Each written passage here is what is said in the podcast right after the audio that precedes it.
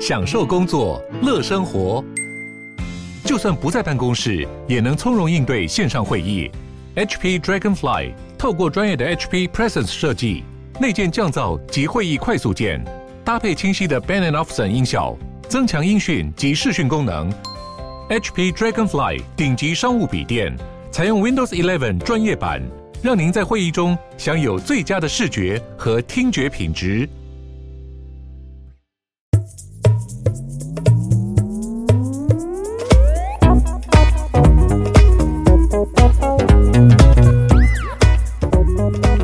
来到你所不知道的动物世界，我是主持人兔孙。我的频道主要是会分享一些你所不知道的动物种类知识，以及在你我生活中随处可见的动物们所潜藏着不为人知的秘密。宇宙很大，地球很小，但生命无限。让我们一同窥探这奥妙的动物世界吧。第三十集，顶着爆炸头的壮汉。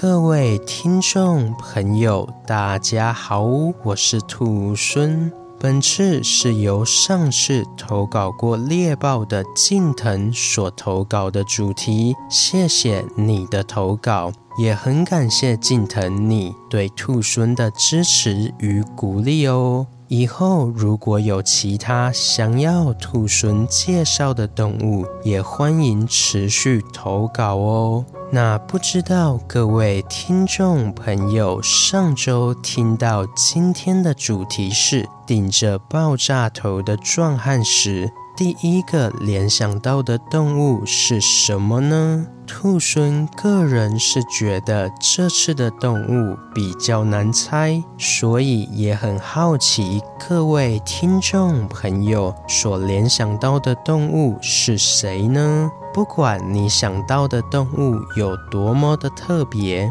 都可以到兔猻的 IG 粉丝团上与兔猻分享哦。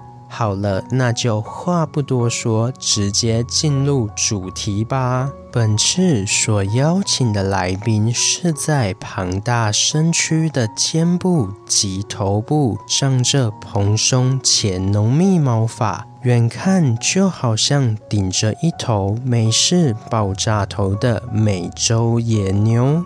美洲野牛是偶蹄目牛科野牛属美洲野牛种的一种大型哺乳类动物，主要的特征是特别巨大的头部以及肩部，且这个巨大的肩部就像驼峰一样高高隆起。因此，也有不少人认为这个驼峰里面与骆驼一样是储存脂肪用的，但这其实是错误的。美洲野牛耸立的肩部内并不是脂肪，而是实实在在的肌肉。且这样结实的肌肉可以帮助美洲野牛在大雪纷飞的环境中具有足够的力量，可以铲雪前行。而美洲野牛也是因为有着这样结实且巨大的肩部，因此整体的比例就好像健美选手一样。有着倒三角形的厚实身材，这样厚实的身形，在成年后体长可达三百八十公分，体高可达两百公分，体重为五百到一公吨之间。而这样惊人的数据，使得美洲野牛不只是整个北美洲最大的哺乳类动物。还是世界上最大的野牛之一。另外啊，美洲野牛虽然有着看似笨重且巨大的身躯，但是美洲野牛居然可以以时速六十公里的速度奔跑，相当于一辆摩托车的速度啊！不过，一般的摩托车大约只有一百公斤左右，而美洲野牛可是重达一吨啊！因此，比起摩托车，美洲野牛更像是一辆拥有摩托车机动力的重型战车。可以说是非常的恐怖啊！而且事实上也是如此。在美国的黄石国家公园中，美洲野牛也被誉为是整个国家公园内最危险的动物之一。会被誉为最危险的动物，是因为美洲野牛一旦生气起来，可是会攻击人类的。再加上它们奔跑的速度为时速六十公里，一般的人根本跑不赢它们的速度。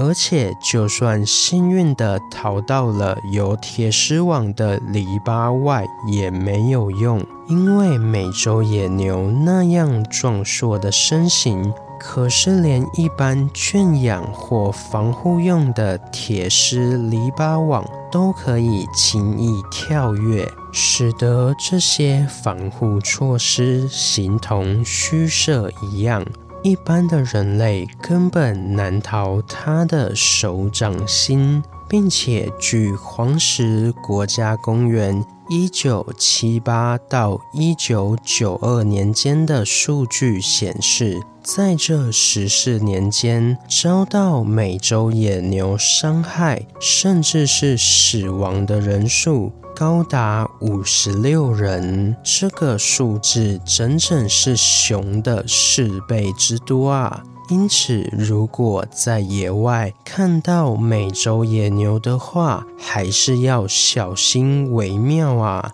不过，这头活着的总战车可怕归可怕，但是它身上却记载着整个美洲的历史与文化哦。这个故事大约要从一万两千年前的冰河时期说起。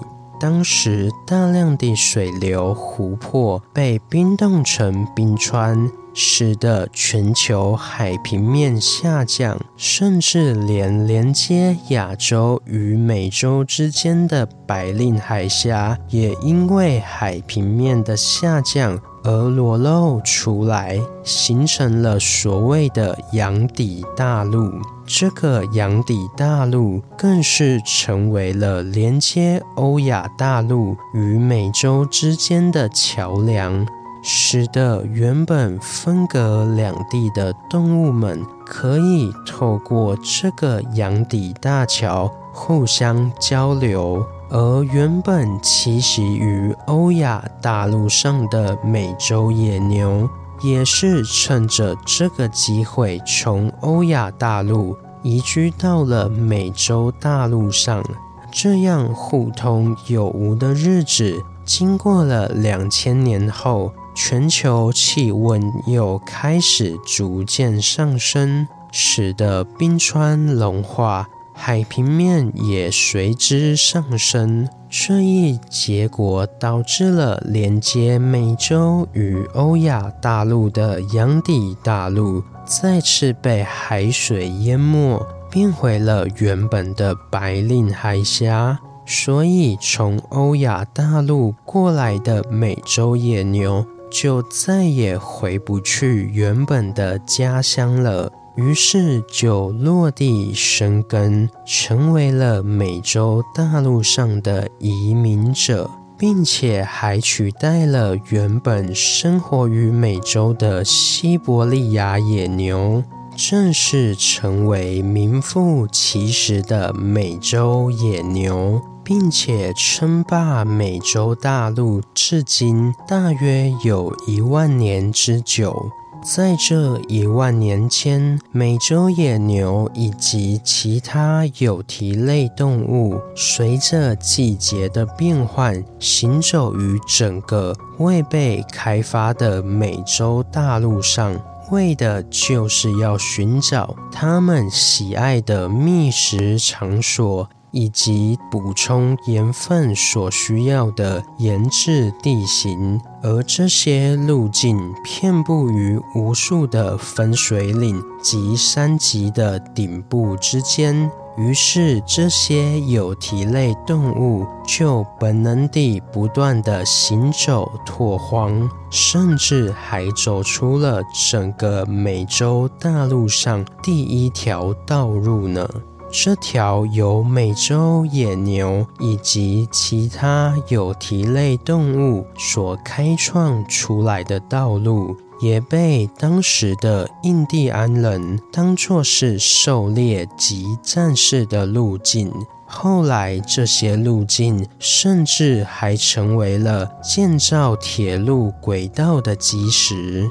因此，美国的参议员托马斯·哈特还称这些美洲野牛是开创美国铁路的拓荒者呢。除此之外，美洲野牛也因为身体的各个部分都有其经济价值，例如可以作为食物、衣物、工具、建筑材料等。与美洲的原住民印第安人的生活可说是密不可分呢。但是好景不长，随着一八七零年德国发明了一种可以将野牛牛皮揉制成细致皮革的工艺，以及欧洲殖民者的入侵。使得美洲野牛受到大量的捕猎。据统计，在一八零零年，美洲野牛大约有六千万头；而在短短不到一百年的时间，于一八九零年，仅剩下七百五十头。一度称霸美洲的美洲野牛，就在一夕之间变成了濒危物种，其数量稀少到为了纪念美洲野牛，而在一九一三年至一九三八年间，由美国铸币局生产了一种五美分面额的镍铜合金硬币。一面印着印第安人，另一面印着美洲野牛。